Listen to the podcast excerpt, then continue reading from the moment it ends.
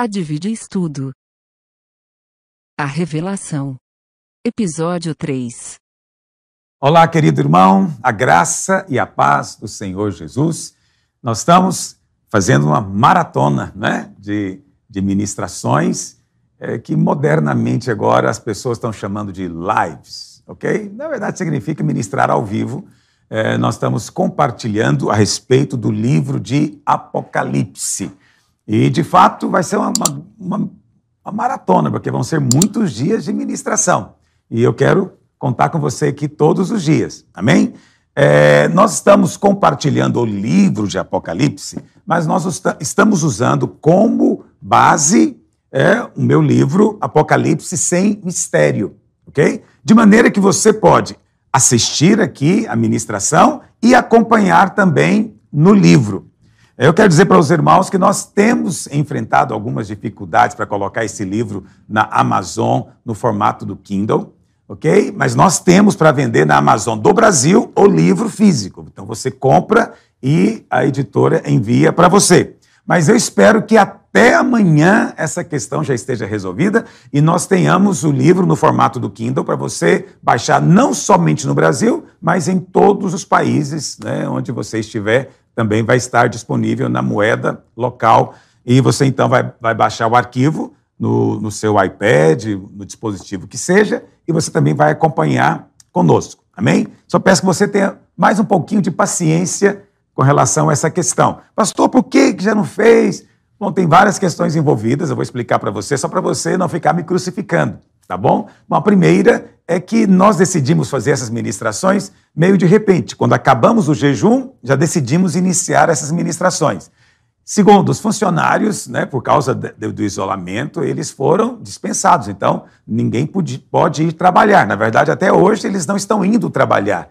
Então, como não tem o funcionário para fazer, a gente está tendo que arrumar outros meios, entendeu? Então, a gente está enfrentando dificuldades também em função desse isolamento. Mas, glória a Deus, o Senhor é conosco e e tem nos abençoado. Eu tenho certeza que você também tem sido ricamente abençoado nessas primeiras aulas. Hoje é a nossa terceira aula. E nós não entramos propriamente ainda no livro de Apocalipse. Nós estamos dando para você uma visão geral de alguns pontos importantes, tá bom? Para você poder entender o livro com mais facilidade.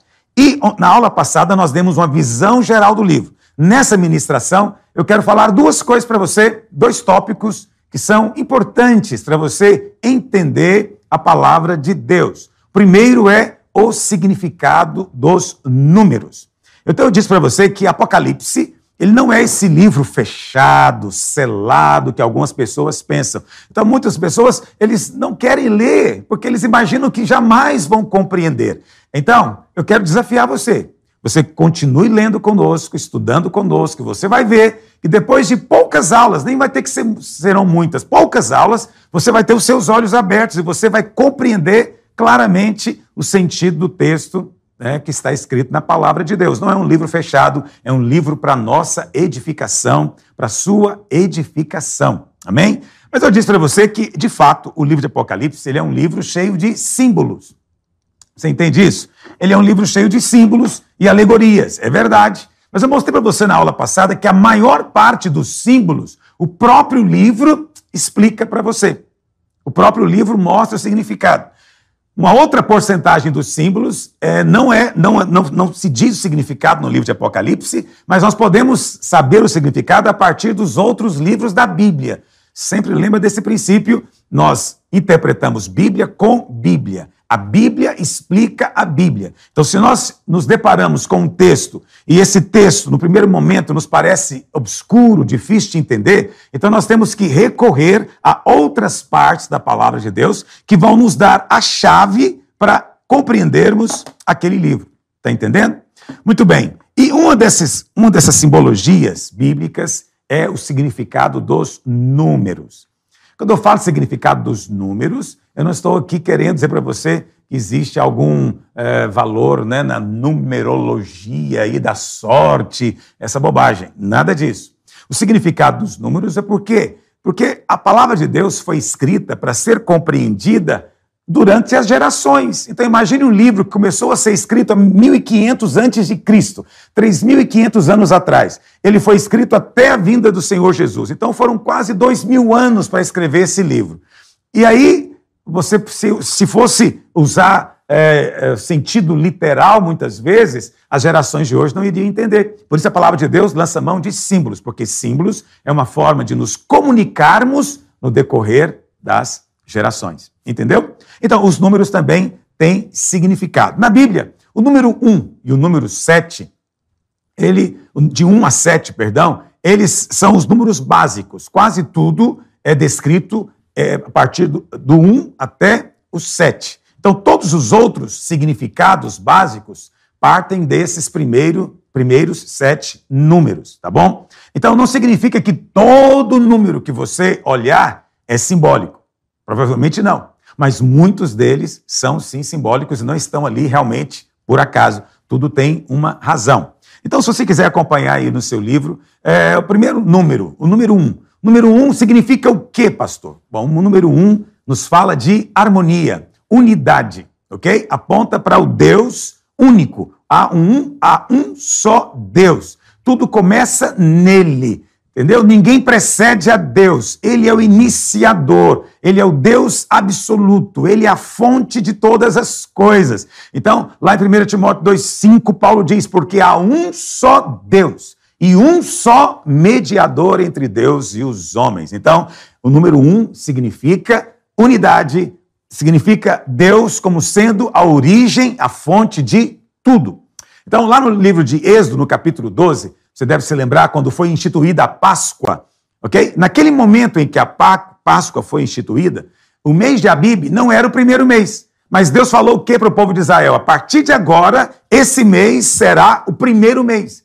Por que então que aquele mês tornou-se o primeiro? Porque era o tempo em que Deus veio salvar o seu povo. Então era o começo de algo, a origem de algo, a origem do povo de, vamos dizer assim, da nação de Israel.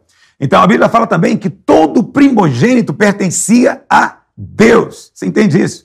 Todo primogênito. Então, se o animal tinha uma cria, o primeiro sempre era de Deus. E até mesmo entre os homens, o primeiro era de Deus. E ele deveria ser resgatado. Então, no lugar dele, o pai oferecia né, o cordeiro, o novilho, diante de Deus, porque o primeiro pertence a Deus, porque Deus é a origem, Deus é o primeiro.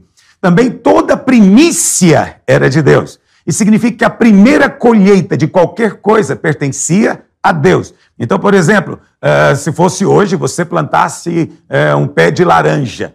Então, as primeiras laranjas que, que nascerem e amadurecerem não podiam ser vendidas, colhidas. Tinha que deixar cair no chão por si só, porque pertence a Deus. Então, primeiros, os primeiros frutos sempre pertencem a Deus, porque o número um nos fala de unidade, unicidade. Deus é único e ele é absoluto. Amém? Número dois. Então, o número dois é o seguinte: você sabe que o nosso Deus é um Deus triuno. A palavra na teologia é trindade. Não gosto muito dessa palavra. Essa palavra não está na Bíblia, ok? Não estou dizendo que ela está errada, mas ela não está na Bíblia é porque trindade nos dá uma ideia de três divindades. Isso é heresia. Não existem três divindades, há um só Deus. Mas esse Deus único, ele existe, ele subsiste em três pessoas: Pai, Filho e Espírito Santo. Ok? Então, o número dois aponta para quem? Se o número um é para Deus, Pai, o número dois é para o Senhor Jesus. Então, dentro da trindade, o Filho é a segunda pessoa. Então, o número dois é o número do Senhor Jesus. Por isso, o número dois tem um significado semelhante ao número oito. Está me entendendo o que eu estou dizendo? O 2 aponta para o Senhor. Por isso, lá em 1 Coríntios, capítulo 15, verso 47, lá diz que o Senhor Jesus é o segundo homem. Né? Romanos, diz, Romanos 5 diz que ele é o segundo Adão. Porque o segundo, porque aponta para o Senhor Jesus. O Senhor Jesus isso é uma, uma coisa muito importante você saber. Ele é Deus e ele é homem. Ele tem duas naturezas. Ele é plenamente Deus e é plenamente homem. Entendeu isso? A obra do Senhor tem dois aspectos, ou dois momentos, dois estágios. Tem um momento da encarnação e tem um momento da glorificação.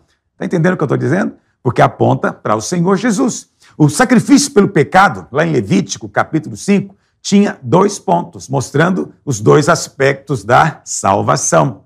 Lembra disso? Então, bom, não vou entrar lá em Levítico, numa outra hora eu entro com você. Então, o número dois também nos fala de quê? Nos fala de comunhão, ok? Sempre é um com o outro. Por isso o Senhor disse que onde houvesse dois, então é considerado a comunhão mínima. Dois ou três reunidos, ali estou no meio deles. O Senhor sempre está no meio para ter comunhão. Amém? Esse é o significado básico do número dois. Número dois também na Bíblia significa testemunho. Por quê?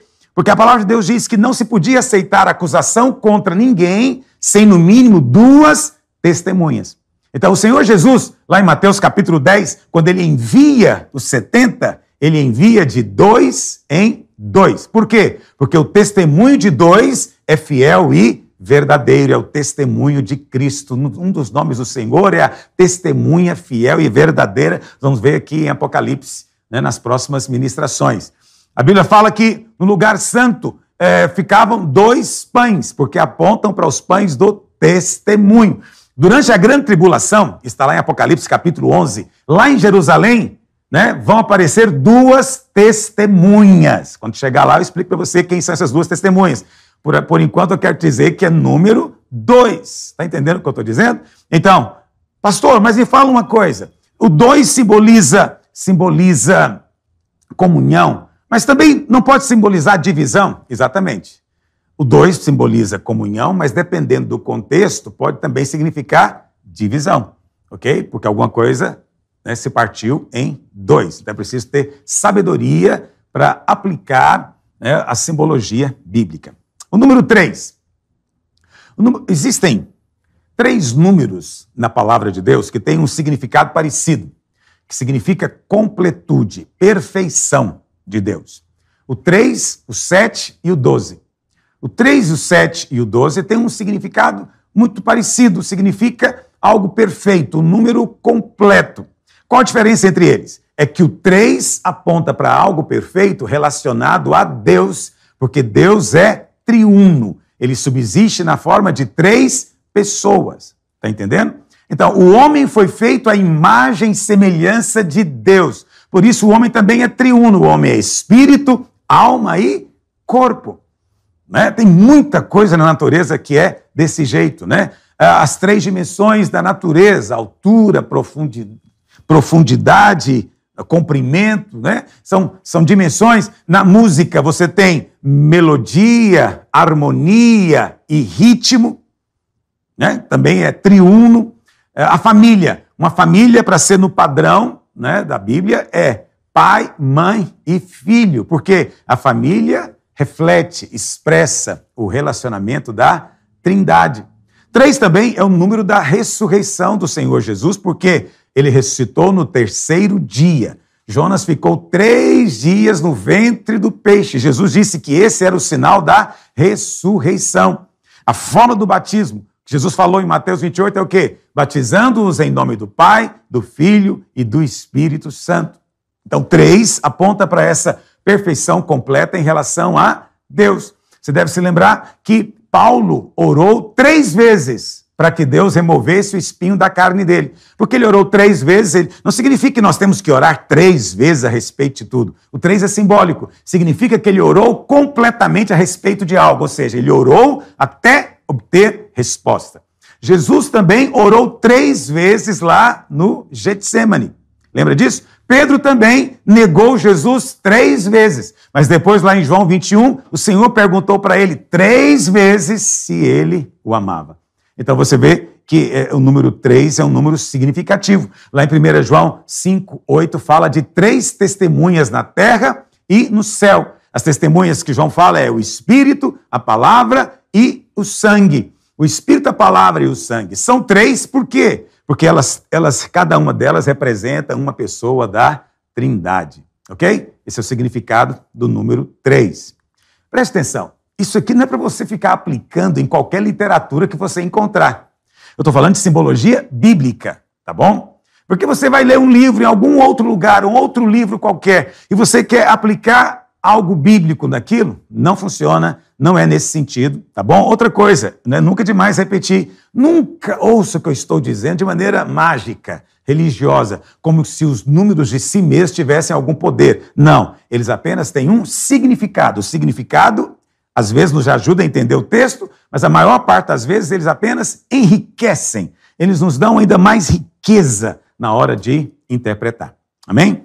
Número 4. O que, simboliza o número 4? O número 4 é o número da criação. Por isso são quatro elementos: terra, ar, água, fogo. Lá em Apocalipse, capítulo 7, fala dos quatro ventos da terra. Presta atenção. Você acha que tem só quatro ventos na terra? Não. Quando Apocalipse fala dos quatro ventos, está falando do vento que sopra sobre todo mundo, sobre toda a criação. Está percebendo? Você, Para você entender, às vezes, um versículo de Apocalipse, você precisa de saber o significado daquele número, porque é alegórico, é simbólico. É, também são quatro os impérios mundiais mencionados lá em Daniel. Lembra da estátua de Nabucodonosor? Então, de Nabucodonosor, do dia de Daniel até Cristo, haveria quatro impérios, que é o Império Babilônico, Medo-Persa, o Império Grego e depois o Império Romano. Os evangelhos são quatro. Por quê? Porque eles relatam a história do Senhor Jesus vivendo aqui nesse mundo, lidando com a sua criação. A parábola do semeador são quatro tipos de coração. Por quê? Porque esses quatro tipos de coração abrangem todos os homens, toda a criação de Deus. Né? O julgamento do mundo em Apocalipse tem quatro aspectos: a guerra, a fome, a doença e o terremoto. Então, por isso que na Bíblia o número 4 aponta para criação. Pastor, e o número 5? Número 5 é um número interessante é, é mais ou menos como o número dois. Eu disse para você que você precisa compreender o contexto em que ele aparece. O número dois, ele pode significar basicamente responsabilidade, mas também pode significar a, a graça de Deus, o suprimento de Deus para que você cumpra essa responsabilidade. Entendeu o que eu estou dizendo? Então, todos nós temos responsabilidades diante de Deus, seremos julgados segundo essa responsabilidade. Mas Deus, tão amoroso, ele nos dá graça para que a gente possa é, cumprir o seu propósito, a sua vontade, aquela responsabilidade que ele nos deu né, para que façamos na nossa vida.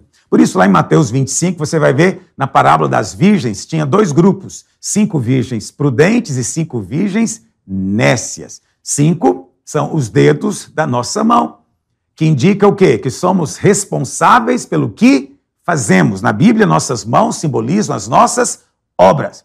No Velho Testamento, quando Arão foi consagrado, quando um sacerdote era consagrado, ele recebia cinco unções. Eram as mesmas unções que recebiam também um leproso quando era curado, porque eram cinco partes do corpo, ok? Isso nos fala que somos responsáveis pela unção que nós recebemos. A palavra de Deus também diz que o Senhor Jesus multiplicou cinco pães para alimentar cerca de cinco mil pessoas, cinco mil homens. E Davi usou quantas pedras para derrubar Golias? Ok, você vai dizer que foram cinco, mas na verdade foi só uma. Ele derrubou com uma, mas ele levou cinco. Amém? A Bíblia fala também, lá em Daniel 7, que o quinto reino será o reino de Cristo. E para entrar nesse reino, nós precisamos de compromisso. Compromisso envolve responsabilidade. Amém? Estão entendendo o que eu estou dizendo? Então, número 5, na palavra de Deus tem esse sentido, então. Ele aponta para responsabilidade, mas também aponta para a graça de Deus que nos é dada para cumpri-la. Porque nós não podemos por nós mesmos. A verdadeira obra de Deus é aquela que nós mesmos não podemos fazer. Isso parece uma coisa louca, né? O verdadeiro chamado é quando você é chamado para fazer algo que não pode fazer. Porque se você pode fazer, você não vai depender de Deus. Por isso, quando Deus nos chama, Ele nos chama para fazer algo além da nossa força, para que nós dependamos da sua graça, do seu poder. Amém? Número 6. Bom, o número 6 é um número muito conhecido, né? cheio de misticismo em relação a ele. O número 6, basicamente, é o número do homem sem Deus, portanto, também é o número do diabo. Aí você fala, pastor, mas como é que é isso? O homem sem Deus e o diabo? Sim, porque o homem sem Deus está debaixo da influência, da opressão e da escravidão do diabo. O homem sem Deus está em rebelião contra Deus. Portanto, ele está unido com o diabo. Por isso, o número 6 é o número do homem que vive sem Deus nesse mundo. Pastor, por que você está dizendo que o número 6 é o número do homem? Você já deve ter percebido como é que nós, como é que nós é, é, descobrimos o significado de algo na Bíblia. Você percebe o significado de algo na Bíblia indo em todas as menções daquele tópico e vendo qual, qual é a convergência, qual o sentido daquilo. Entendeu o que eu estou dizendo? Então, número 6, por exemplo. Que dia o homem foi criado? Foi criado no sexto dia. A Bíblia fala que o homem pode trabalhar quantos dias por semana? Seis dias. Por quê? Porque é humano. Qual que é o número da besta? Isso todo mundo sabe, até quem está lá fora sabe. É 666. 666. Por quê que o número da besta é três, é três seis repetidos? Né? Para mostrar que a besta esse que virá, o anticristo, é algo completamente humano e diabólico, porque ele virá com toda a força, plenitude da força de Satanás e vai operar todo tipo de engano. Está entendendo o que eu estou dizendo? Mas também significa que ele vai ser é, o homem centralizado, é o homem entronizado, é o humanismo, como nós vemos hoje no politicamente correto, governando. Tá bom? Pastor, mas por que 666? Porque é o 6 repetido três vezes. Três vezes. Lembra que eu te falei que o 3 também pode significar plenitude, completude? Então, é o ápice da independência e do humanismo. É o ápice da independência do homem em relação a Deus. 666. A Bíblia fala no Velho Testamento: um escravo só podia ser escravo por seis anos. No sétimo, ele tinha que sair livre. Né? Outra coisa, na cronologia bíblica, se você pega a cronologia bíblica baseada nas idades né, de cada dos personagens que são mencionados, nós estamos a seis mil anos de Adão. Adão teria sido criado quatro mil antes de Cristo. E o sétimo milênio vai ser o milênio que vamos desfrutar do reino de Cristo sobre a terra. Aqui em Apocalipse fala do sexto selo. E o sexto selo fala da ira do cordeiro sobre a humanidade. Sobre Golias. Golias é interessante. Golias tinha seis em todo lugar. Era seis dedos nas mãos, seis dedos nos pés, seis côvados de altura. Por que tudo nele é seis? Porque ele simboliza o homem como inimigo de Deus. Se você também for olhar na Bíblia, lá em Daniel, no capítulo 3, você vai encontrar a visão, o sonho, perdão, de Nabucodonosor, da sua estátua, e na sua estátua tudo era 60 por 6. Essa é a proporção que está lá, mostrando que é um tipo do quê? Da obra do diabo no decorrer da história.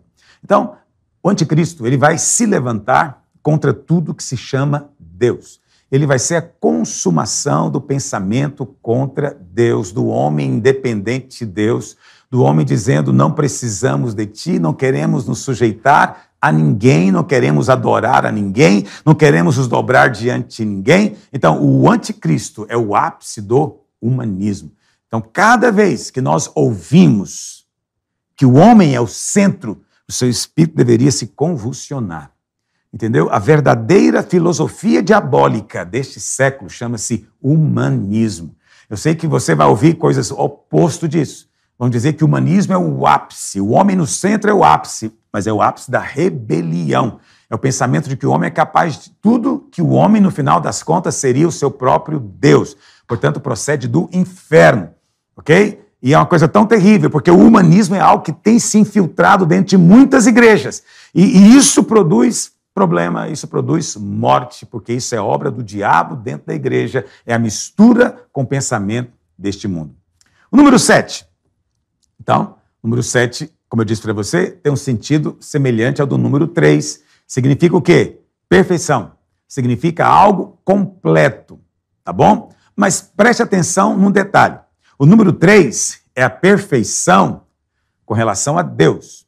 O número 7 é a perfeição com relação à ação de Deus na história do homem, na história da sua igreja, do seu povo. Está entendendo o que eu estou dizendo? Então, o número 7 ele, ele é, podemos dizer biblicamente que ele é a soma de três e quatro. Está entendendo o que eu estou dizendo? Lembra o que é o três? Três aponta para perfeição de Deus, para triunidade de Deus, para trindade. E o quatro significa o quê? A criação. Então o número sete é o Deus triuno se unindo à sua criação, que é o homem. Então, da união de Deus né, com o homem agora redimido, nós temos o número sete. Então, tudo que fala da ação de Deus na sua criação é sete. Por isso, nós temos o sétimo dia, o sábado, que foi santificado. Enoque é o sétimo depois de Adão, e ele foi trasladado. Ele profetizou a respeito das, da volta do Senhor. Judas diz que ele, ele profetiza dizendo: Vem o Senhor com as suas miríades, com seu exército. A Bíblia fala que depois que Noé entrou na arca, houve ainda sete dias de tolerância, de graça. Né? Jacó serviu Labão por sete anos. No Egito, você deve se lembrar do sonho de Faraó, teve sete anos de abundância, depois sete anos de fome.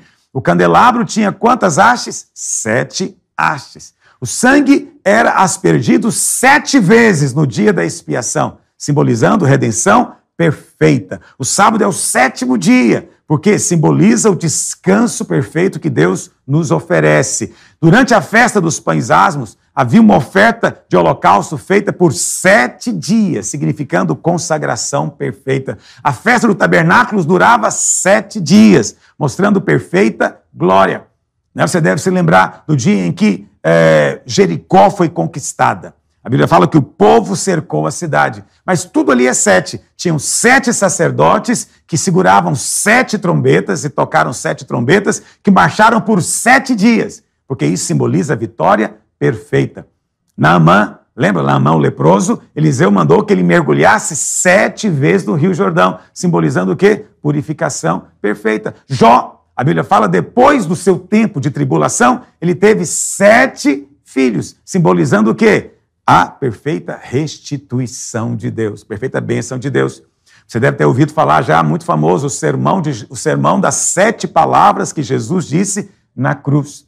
Né? Em Atos diz que havia sete diáconos na igreja primitiva. Em Mateus 13, Jesus contou sete parábolas do reino. Né? Eram sete as festas que havia em Israel. Também são sete igrejas aqui em Apocalipse ok? E por falar em Apocalipse, você aqui em Apocalipse tem muito grupos de sete, tá bom? São sete Espíritos de Deus, são sete candelabros, são as sete lâmpadas, são sete chifres, os sete olhos, sete trombetas, sete pragas, sete ais, sete taças, tudo em Apocalipse quase é sete. O sete é mencionado 56 vezes no livro. Por isso é tão importante você saber o significado dos números quando você vai estudar o livro de Apocalipse, porque você vai perceber que certas coisas são simbólicas.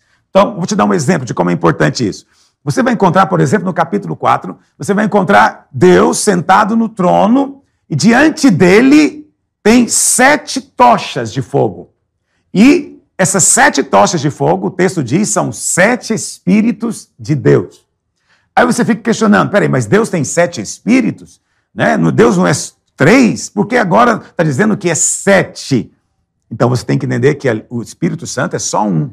Mas ali a manifestação dele nos últimos dias vai ser completamente perfeita, completamente poderosa. Vai ser uma ação sete vezes intensificada. Está entendendo o que eu estou dizendo? Por exemplo, no capítulo 5, a Bíblia fala que João olha o Senhor Jesus entrando.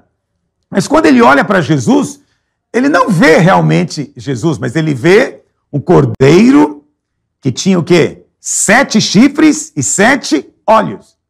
Aí você fala, mas que coisa mais estranha, meu Deus do céu. Quer dizer, o cordeiro tem sete olhos. Não, isso também é simbólico, porque o sete significa perfeição. Significa que o cordeiro de Deus vê todas as coisas. Entendeu? Por que, que tinha sete chifres? Porque na palavra de Deus, eu não tenho tempo de explicar esse detalhe, mas acredite em mim, o chifre simboliza poder. Na Bíblia, chifres nos falam de poder. O fato dele ter sete chifres significa que ele recebeu todo o poder. Está entendendo a importância da simbologia? Muito bem. Número 8. O número 8 significa ou simboliza um novo começo. Tá entendendo? Então, sete é a unidade básica, digamos assim, né, da contagem divina. Então, o oito nos fala de um novo começo. Por isso, o número oito também aponta para a ressurreição. Porque alguém que morreu e ressuscitou está tendo agora um novo começo, uma nova vida. Por isso, desde o começo da igreja primitiva, os cristãos se reuniam no domingo. Mas eles não reuniam no domingo com o entendimento que o domingo é o primeiro dia. Não, o entendimento que domingo era o oitavo, porque é um novo é um novo começo, é o recomeço, é o dia da nova criação. A Bíblia fala né, que Noé e sua família saíram da arca depois do dilúvio, depois do juízo. Quantos eles eram? Oito, simbolizando vida de ressurreição. Nós passamos pela morte e entramos numa nova vida. Esse é o sentido do oito, tá entendendo? A circuncisão no Velho Testamento, ela era feita no oitavo dia, porque no Novo Testamento ficamos sabendo que a circuncisão significa cortar a carne. Isso significa que você tem um novo estilo de vida. Davi, né, aquele cujo trono nunca vai ter fim, era o oitavo filho. O leproso purificado, é, a purificação do leproso deveria acontecer no oitavo dia depois da sua cura. As primícias, né, a primeira colheita, deveriam ser trazidas no oitavo dia. Amém? O sacerdote, depois de consagrado, só podia trabalhar a partir do oitavo dia. A transfiguração do Senhor Jesus, lá em Mateus 17, é, diz que foi no oitavo dia, sete dias depois daquele dia, ok? Isso significa que depois da ressurreição nós seremos glorificados, porque foi no oitavo dia que ele foi transfigurado. Aleluia? Está entendendo o que eu estou dizendo? O número 9. o número 9, eu não preciso falar muito dele porque ele não aparece aqui em Apocalipse. Mas, é como eu te disse, como é que nós descobrimos o significado das coisas na Bíblia? É vendo tudo que a Bíblia fala a respeito daquilo. Todas as menções bíblicas a respeito daquilo. E a partir de todas essas menções, a gente percebe um pensamento, uma linha que harmoniza todos eles. É assim que se faz quando você é, estuda a palavra de Deus. Então, o número 9, em linhas gerais, pode ter dois significados. Por um lado, ele pode significar a ingratidão. Por quê? Porque nove foram os leprosos que não voltaram para agradecer o Senhor Jesus. Por outro lado, o nove também pode ser uma combinação do quatro e do cinco. Então lembra, o que é o quatro? Quatro é a criação. O cinco é o quê? Responsabilidade da parte do homem de cumprir algo diante de Deus, mas por causa da sua graça. Então é por isso que você tem lá em Gálatas nove frutos do Espírito, nove frutos da carne. E você tem depois em 1 Coríntios 11, nove dons do Espírito. Tudo nove. Então, por que nove dons? Porque é pela graça de Deus, cinco, que nós, a criação, recebemos uma habilidade de Deus, um talento para desenvolver. Não é porque nove frutos, mesma coisa. Porque a união do quatro e o cinco é quando nós, a criação, recebemos algo pela graça de Deus e nos tornamos responsáveis por aquilo. Amém? Então não é complicado de entender, mas o nove não aparece. Número 10. Número 10 também simboliza perfeição, mas é a perfeição natural. É a perfeição segundo a ótica do mundo, tá bom? A ótica humana. E na palavra de Deus, lembra, do 1 ao 7, normalmente é um, é um número absoluto. A partir do 7 é sempre uma combinação. O 10, ele pode ser composto de 5 mais 5 ou pode ser composto de 6 mais 4. Tá bom? 6 mais 4. Então, quando fala é, de 5, mais cinco nos fala de responsabilidade dobrada, mas também fala de graça multiplicada. Ok? Graça multiplicada. Então é por isso que o sistema que nós usamos na matemática é o sistema decimal. Eram dez os mandamentos. Né? Na parábola das virgens, eram dez as virgens. Quando Deus vem para trazer as pragas no Egito, foram dez pragas. Os, os discípulos oraram dez dias até que o Espírito Santo foi derramado. Lá em Lucas 19 diz que eram dez servos. Dez também é o nosso dízimo, ok? Então, nos fala sim de responsabilidade dobrada, mas também nos fala de graça multiplicada. Aleluia. O número 12, o número 12 tem base. Lembra que eu te falei que o 3, o 7 e o 12 têm basicamente o mesmo significado? Qual a diferença? Vou lembrar. 3 é a perfeição com relação a Deus, Deus triuno. 7 é a perfeição quando Deus age na história, na criação. Mas o 12 é a perfeição para a eternidade, para a eternidade. Por isso que tudo que é eterno em Apocalipse é 12. É 12. Está entendendo o que eu estou dizendo? É 12. Então, você vê, tem sete, sete trombetas, sete selos, sete ais, sete, sete ais, não, sete taças, não é? Mas por que, que é sete? Porque são coisas que vão passar. São perfeitas, mas vão passar. Mas aquilo que é doze não passa. Então, são doze os meses do ano, eram doze discípulos, doze portas à Nova Jerusalém, doze pedras preciosas no peito do sumo sacerdote, doze pães da proposição, doze espias enviados a Canaã. Né? Jesus foi a Jerusalém com 12 anos de idade. Apocalipse 21 fala da Nova Jerusalém sempre relacionada com doze. Eram doze portas, doze fundamentos, doze tronos, doze pérolas, doze pedras preciosas. Por quê? A Nova Jerusalém nos fala da eternidade e tudo que é eterno é doze. Amém?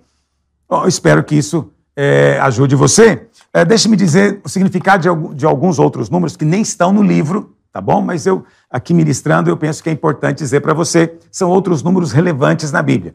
O primeiro deles, 40. 40 é um número também relevante. O que, que nos fala 40? 40 nos fala de um tempo de teste, um tempo de prova, tá bom? E 42 também é importante, principalmente é, aqui no contexto de Apocalipse, porque a grande tribulação são 42 meses, tá entendendo? 42, então, foram as paradas do povo de Israel no deserto, 42 paradas, ok? 40 anos, mas 42 paradas. Por quê? 42 nos fala de um tempo de tribulação. Tribulação. Você vai encontrar também é, esse número na genealogia do Senhor Jesus, lá em Mateus capítulo 1.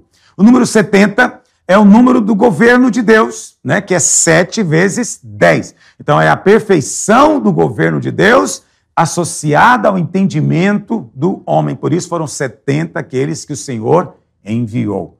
Ok? Bom, vou parar por esses números, eu acho que já é suficiente, senão sua mente fica muito cheia e você às vezes não consegue é, guardar as coisas que eu estou dizendo. Mas de todos os números, guarde principalmente 3, 7 e 12, porque os significados são parecidos. E guarde os 5 e os 6, tá bom? Porque você, esses são os números que são mais usados e você vai ter entendimento deles. Então, quando eu comecei a ministração, eu disse para você que falaria hoje de duas coisas importantes ainda com relação ao livro de Apocalipse. E a segunda coisa é a divisão do livro. Como é que nós entendemos, ou como é que nós olhamos, devemos olhar o livro de Apocalipse? É um livro inspirado. É, homem nenhum poderia ter escrito um livro desses. É simplesmente um livro extraordinário. Então preste atenção. Eu vou te dizer uma divisão, é, duas maneiras de fazer a divisão do livro, tá bom? Então, a primeira é o seguinte: o capítulo 1, presta atenção, o capítulo 1 fala da revelação de Cristo. João tem a visão de Cristo glorificado. E ele está andando no meio dos sete candelabros de ouro. E ele tem sete estrelas na sua mão. Vamos estudar isso aqui tudo com calma. Então, o capítulo 1 é a revelação de Cristo. Compreendeu? O capítulo 2 e 3 é a carta que o Senhor Jesus manda para sete igrejas. Capítulo 1 é o quê? A revelação de Cristo. Capítulo 2 e 3 são as sete igrejas. Éfeso, Esmirna, Pérgamo, Tiatira, Sardes, Filadélfia e Laodiceia. Sete igrejas. Capítulos 2 e 3. E o capítulo 4 até o 22 é a conclusão da história da redenção. Ok? a maneira simples de você entender o livro de Apocalipse. Mas eu vou te dar uma chave espiritual agora. Ok? É muito importante você receber chaves espirituais para você compreender coisas é, da palavra de Deus. Então, o livro de Apocalipse, ele inclui todo o governo soberano de Deus na história, desde a ascensão de Cristo até a Nova Jerusalém, que está lá no final. Então, o livro fala desse governo soberano. E essa história, ela é contada através de grupos de itens. Três itens.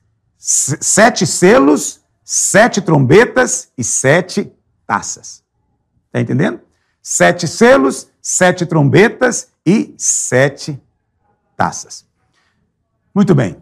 Pastor, então, o que, que são os selos? Então, primeiro grupo, então, são os sete selos. Esses sete selos, eles falam dos decretos de Deus sobre o mundo, desde a ascensão de Cristo até a sua volta, tá bom? Que vai ser na sétima trombeta.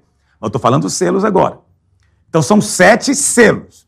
Os primeiros quatro selos são simbólicos, a gente vai ver o, sim, o significado deles, que são quatro cavaleiros que percorrem a terra: o cavaleiro branco, o cavaleiro vermelho, o cavaleiro preto e o cavaleiro amarelo esverdeado. É amarelo. Esses quatro cavaleiros simbolizam quatro coisas que estão acontecendo nesses dois mil anos. Eles são decretos de Deus, mas eles não são a vontade de Deus. Está entendendo? Isso está acontecendo por, debaixo do seu governo, mas não está de acordo com a sua perfeita vontade, porque o Senhor Jesus veio para nos livrar desses cavaleiros. São os quatro primeiros selos. O quinto selo, ele fala é, dos crentes, dos santos martirizados.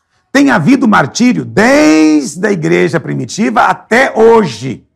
Não pense que hoje não tem crente sendo martirizado. Tem. Nós sabemos hoje que pelo menos 200 mil irmãos são mortos todos os anos nos países muçulmanos, na China comunista e em outros países que perseguem o cristianismo. 200 mil todos os anos. E a Bíblia diz então que no final dessa era, esses santos que estão lá debaixo do altar que está diante do trono de Deus, eles vão clamar a Deus por vingança. Então você tem quatro selos, que são quatro cavaleiros, cada um de uma cor. Depois você tem o quinto selo, que é é, o clamor dos mártires, ok? E aí vem o sexto selo. O sexto selo, há muita polêmica em relação a ele. Muitos acreditam que já é o começo da grande tribulação. Eu, pessoalmente, não creio. Se você crê assim, não tem problema. Tá bom? Você pode crer. Eu não creio. Eu creio que o sexto selo, ele é um aviso e uma última oportunidade para que homens se convertam antes da grande tribulação. Por quê? Na grande tribulação, a ira de Deus será derramada na terra. Pastor, mas Deus não é gracioso? Sim, Deus é gracioso e amoroso, mas ele vai derramar a sua ira um dia, porque se Deus não executar o juízo, entendeu? Deus deixa de ser verdadeiro, o universo desmorona. Então, em algum momento, Deus vai ter que executar juízo. Então, entendeu? O sexto selo é uma, o sol vai escurecer, a lua ficar como sangue, mas ainda não é a volta de Jesus. É apenas um anúncio, tá bom? Pastor, e o sétimo selo? Muito bem. Dentro do sétimo selo tem sete trombetas. Então você tem sete selos. Mas o sétimo selo são as sete trombetas. As sete trombetas. As quatro primeiras trombetas, elas são o julgamento de Deus sobre a terra, o mar, o rio, sol, lua estrelas. Né? Então, esses são os quatro, quatro primeiras trombetas. A, a, a, depois, vem a quinta e a sexta trombeta, que são, que são um juízo sobrenatural de Deus. Ok? As, as, outras, as outras trombetas, elas se parecem sempre com é, juízo vindo do céu, né, que são meteoros que vão cair na terra. Mas a quinta e a sexta são sobrenaturais. Aí vem a sétima trombeta. A sétima trombeta inclui as sete taças que está em Apocalipse, que é um juízo adicional de Deus sobre o trono do anticristo. Mas também a sétima trombeta é a conclusão da grande tribulação. E a sétima trombeta, que é a última, anuncia a vinda do Senhor Jesus nos ares. Portanto, a sétima trombeta, que é a última, é a mais complexa, que envolve mais eventos, porque ela inclui tudo, desde o fim da grande tribulação até a eternidade, quando a Nova Jerusalém vai descer dos céus. Então, ela consiste no reino de Cristo, o julgamento dos mortos, a recompensa e o galardão dos santos, a destruição de Satanás, do anticristo, o falso profeta, dos seus seguidores, daqueles que destroem a terra. Então, é, envolve a ressurreição, a última trombeta envolve muitos eventos. Ok? Mas, eu vou te dar uma chave muito importante agora que eu quero que você entenda. O livro de Apocalipse também pode ser dividido só em duas partes. Está me entendendo? Duas partes. Pastor, por que você está complicando? Não, na verdade, estou simplificando para você. Pode ser dividido em duas partes. Por quê? No capítulo 1 até o capítulo 11 de Apocalipse, vamos dizer assim, acontece de maneira cronológica. Então, do capítulo 1 até o 11, a Bíblia fala então que vai ter a revelação de Jesus, as cartas às sete igrejas, depois a revelação do trono, depois vem os sete selos e as sete trombetas. Quando tocar a última trombeta, os reinos deste mundo se tornarão do Senhor e do seu Cristo, e ele reinará pelos séculos dos séculos. Quando é que acontece isso? Isso acontece no final né, do capítulo 11, a partir do versículo 15. Entendeu? Aí, quando tocar a última trombeta, concluiu então a história. Mas, pastor, mas não continua depois? Então preste atenção. O que está escrito do capítulo 12 em diante são descrições adicionais de coisas e personagens que aparecem do 1 ao 11. Está entendendo? Então, por exemplo, no capítulo 12 tem uma visão, é uma visão. João está resumindo o, eventos que vão acontecer na grande tribulação, contando essa visão, essa alegoria da mulher grávida, vestida do sol, com, é, com, a lua debaixo dos pés, uma coroa de estrelas, 12 estrelas, e ela está grávida, ela dá à luz a um filho varão, que é arrebatado para estar diante do trono de Deus. Esse dragão é o diabo, nós sabemos disso, entende? Então, a peleja no céu, isso é uma descrição adicional. Depois, no capítulo, uh, no próprio Bom, no capítulo 13 tem as duas bestas, não é? Tem a besta que é o anticristo e o falso profeta. Aí você fala, mas eles vão surgir no capítulo 13? Não, o capítulo 13 é uma descrição de um personagem, ou dois nesse caso, que já estava atuando até o capítulo 11.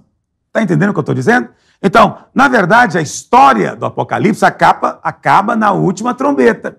Mas a partir daí tem uma descrição adicional. Muito importante você saber essa diferença para compreender o livro. Amém? Eu sei que hoje eu te passei muita informação, mas eu peço que você rumine, quem sabe você pode até ouvir novamente o que nós estamos ministrando, para que a palavra possa marcar o seu coração e você de fato possa aprender e ser enriquecido. Amém?